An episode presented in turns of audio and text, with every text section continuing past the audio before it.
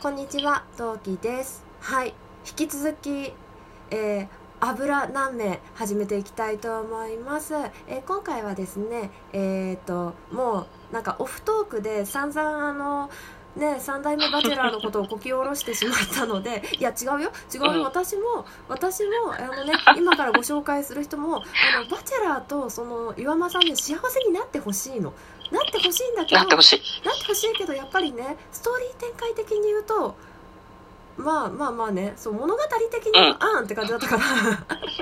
でもその辺の話をオフでねたんまりしたのでこれからは未来のことを考えていこうということで、えーこの回は未来の話をしていきたいと思います。ということでゲストをお呼びしたいと思います。梅塩さんです。こんばんは、油売ってこの梅塩です。しょっぱい。しょっぱい。はい、えー今回はえっ、と次の、えー、とシーズン4の「バチェラー」の予想とデートどこに行くかなみたいな話ができたらなと思います。よろしくお願いします。よろしくお願いします。でえっ、と実ははいえーそう拍手はセルフ。はいえっ、とそうさっきね実はオフトークで散々盛り上がっちゃったんだけどあのね4代目バチェラーさてどんな人っていう。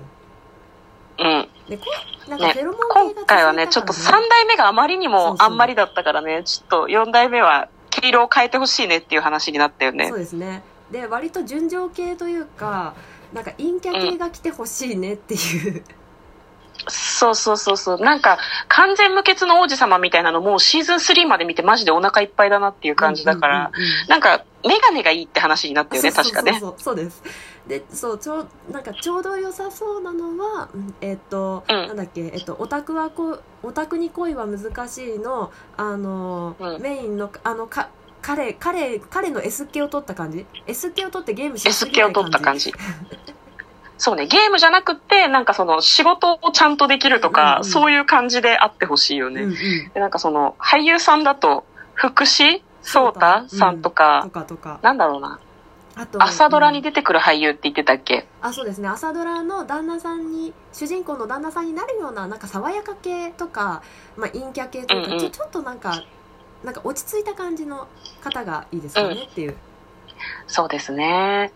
そう。あと、今回は、今回は、今回はってか、なんか、こう、シーズン3がちょっとその、王子様味はあったけど、結局それが全部メッキだったっていうのがあったので、最初からこう、自信がないなら、うん自信がないとか、そういうのを見せてほしいようで、なんかね、強い自分を演出するっていうより、女の人とあんまり交際した経験なくってっていうのを、ちょっと自信な先に語ってくれる、うん。なんかこう、プロフィール動画とか欲しいです、私は。ね。うん、でしかも本人が自分から進んできたっていうよりかは周りに押されて出てきた人？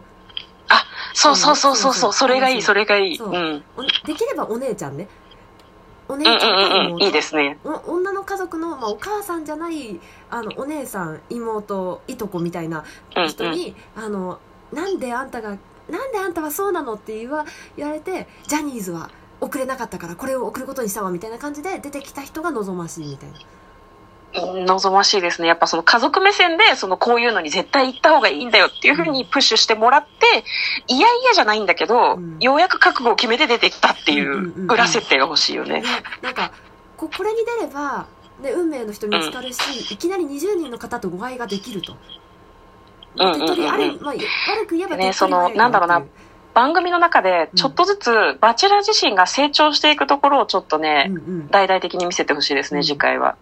なんかだから逆になんかバラエティー揃いの女性陣っていうよりかはもうお姉さん系の女性陣みたいな感じでまあなんだろう、うん。固めちゃってもいいかなみたいな。うんうんうんうんうん。ぐらいの勢いで、そうね。その中から、まあちょっと自分で心を開ける人とか、最初は同じように見えてた20人が、だんだんこう、個性が出てきて、うんうん。バチェラーもこう、だんだんこう、好きな人が出てくるみたいな感じで、ぜひお願いしたい。ね。なんかいろんなお姉ちゃんとなんだろう,、うんうんうんうん。なんか同世代っていうかもうお姉ちゃんか妹の二択みたいな感じの メンバーを揃えてほしい。そうそうなれば。うん。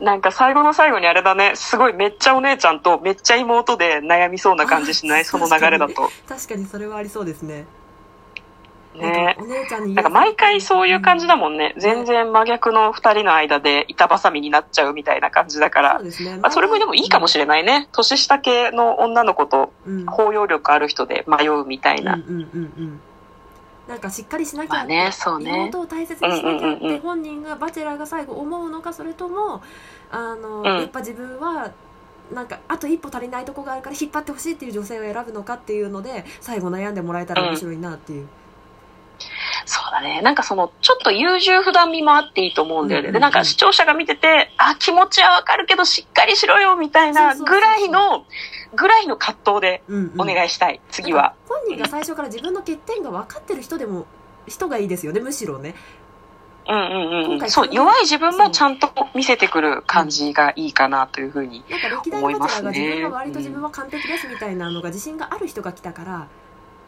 うん。なんか今度は自信がむしろないですの方がいいかなうん。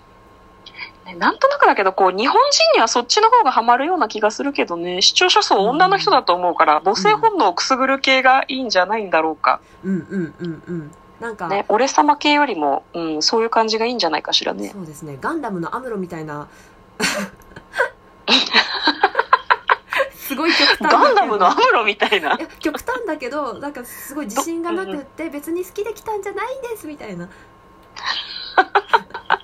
大体ロボットに乗る少年はみんなそうだよね。あそうですね。あのねしんしん僕は乗りたくないんでですってみんな言うよね。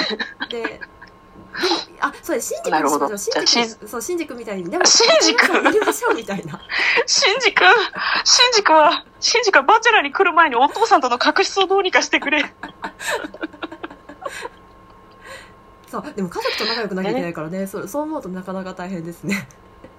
そうだね。シンジシンジ君が来るとしたらいろいろ心配はありますね。まあでもその、うんシーズン4のバチェラーは一応その、人に押されてはいるけど、お金持ちで、うん。その、まあ、お医者さんとかでもいいですよ。なんかその、きちんと自分の実力があるみたいな人で、でもちょっと引っ込み思案で、こう、優柔不断のところがあるみたいな人がいいですね。そうですね。はい。じゃあうん。次、はい。えっと次回どこに行くか予想をしましょう。はい。どこに行くか、デートでってこと？そうそうです。えっ、と各地移動するじゃないですか。大体寒いところうんうん。暖かいところみたいな感じうんうなんので、うんうん。そうですね。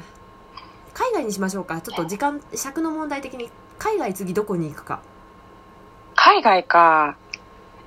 えー、今回バチェラーが留学してたところやっちゃったもんね。そう。あ、あれか、グアム的なところ？えーそうそうえっ、とそうそうですね。えっ、とグアム行ってるハハワイ？前回が？あじゃあシンガポールだ。シンガポール、えーグアムシンガポールタイ以外のとこですねきっと。もし南国に行くなら。なるほど。えー、どこだろうな。なんとなく、でも、イン、インキャが行く海外ってどこだろう？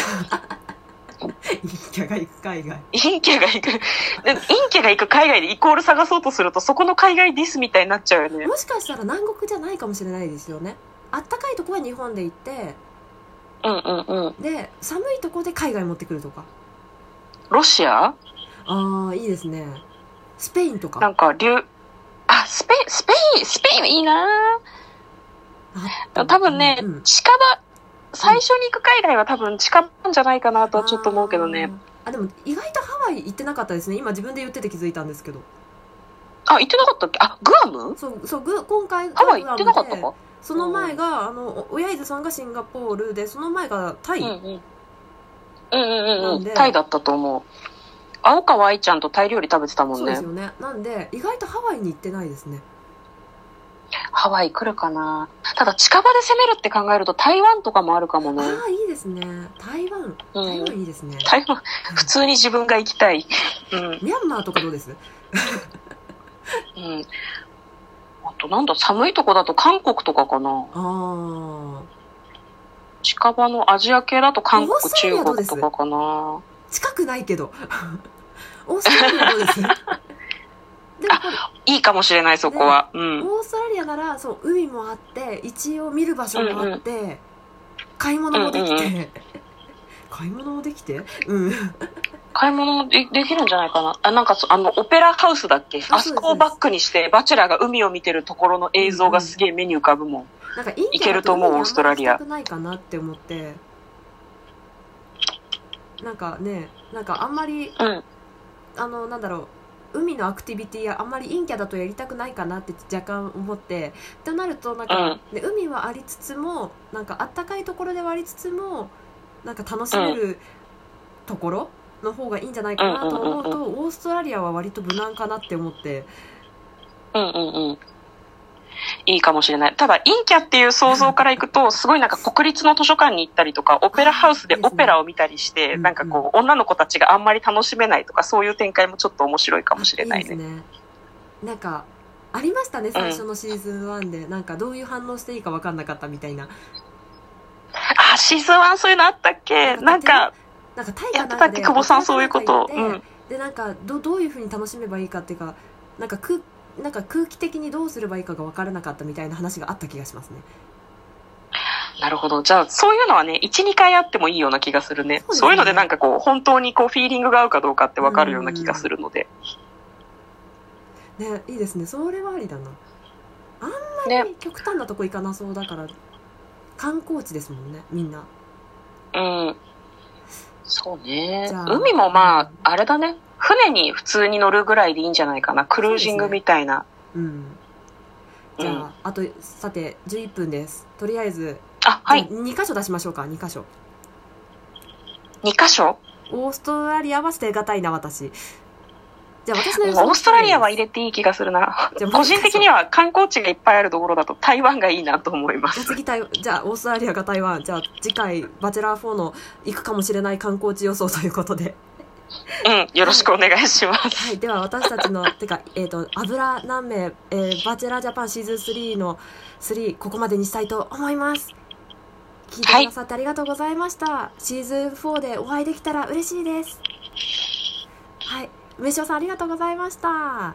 ありがとうございました。またね。それじゃあまたね何名？